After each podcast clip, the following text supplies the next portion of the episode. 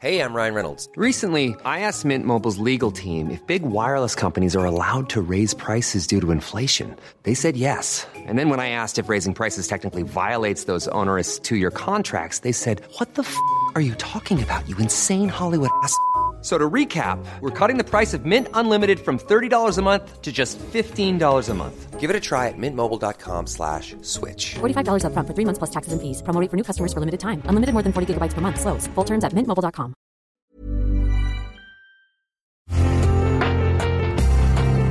Una imagen vale más que mil palabras y a veces con tan solo escuchar viajamos al mundo infinito de la reflexión. Esta es la imagen del día con Adela Micha.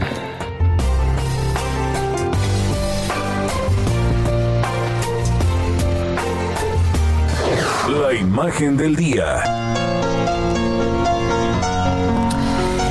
Este lunes, la justicia china condenó a cuatro años de cárcel a una ex abogada y periodista independiente que informó de las primeras etapas del brote de coronavirus en Wuhan, epicentro de la pandemia de COVID-19 que azota ahora todo el planeta. Es el primer caso conocido de proceso judicial por informar sobre la pandemia en China y fue acusada de difundir información falsa, de provocar altercados y de crear problemas. Una acusación común contra críticos y activistas en China.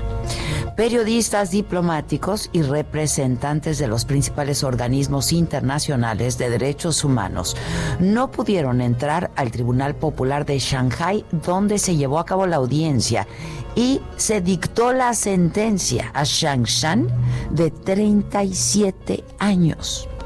Sus abogados explicaron que ella empezó una huelga de hambre en junio para protestar contra su detención. Y en respuesta, las autoridades la alimentan a la fuerza a través de un tubo nasogástrico y está atada de las manos con un grillete para que no pueda sacarlo. Dicen que está devastada, demacrada, en mal estado de salud y que a pesar de sufrir dolores de cabeza fortísimos, mareos y dolor de estómago, se sigue negando a comer. Está agotada y para ella cada día es un tormento. La sentencia fue un golpe de gracia y anunciaron que van a apelar. Shang San llegó a Wuhan en febrero pasado. Dejó su casa en Shanghai para documentar los primeros días de la pandemia y la cuarentena en la zona cero. Publicaba sus investigaciones en el servicio de mensajería china WeChat, pero debido a la censura también lo hacía en YouTube y en Twitter, a los que accedió a través de redes privadas virtuales. En sus videos mostró un crematorio, el pasillo de un hospital abarrotado de camas rodantes y a los pacientes conectados a tanques de oxígeno. Estuvo en un centro de salud comunitario y habló con la gente. Le contaron que les cobraban las pruebas del coronavirus a pesar de que dijeron que serían gratuitas. Sus reportes fueron ampliamente compartidos en redes sociales y con su trabajo documentó el caótico momento que vivía Wuhan desde enero. Sus reportajes eran una de las pocas formas en que los ciudadanos de China y del mundo podíamos conocer la verdad de lo que estaba pasando ahí, en una ciudad en la que el estricto confinamiento rayaba ya en el acoso. Shang denunció la cuarentena impuesta en la ciudad como una grave violación de los derechos humanos. Su retrato de las calles desiertas ofreció una realidad más desoladora que la que el régimen chino quería que el mundo supiera.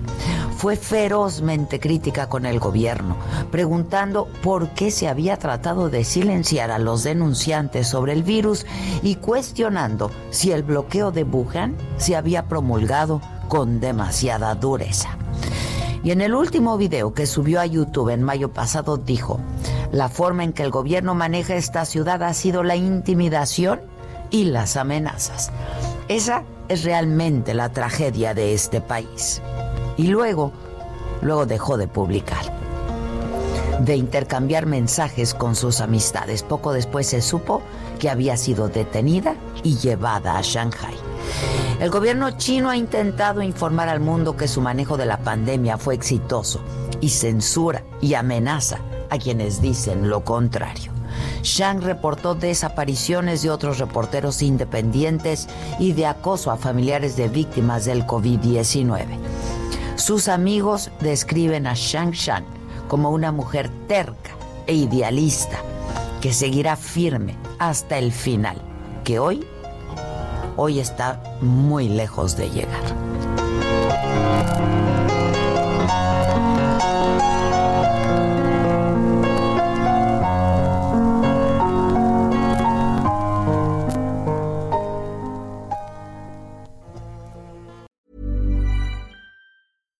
When you make decisions for your company, you look for the no-brainers. And if you have a lot of mailing to do, stamps.com is the ultimate no-brainer. It streamlines your processes to make your business more efficient, which makes you less busy.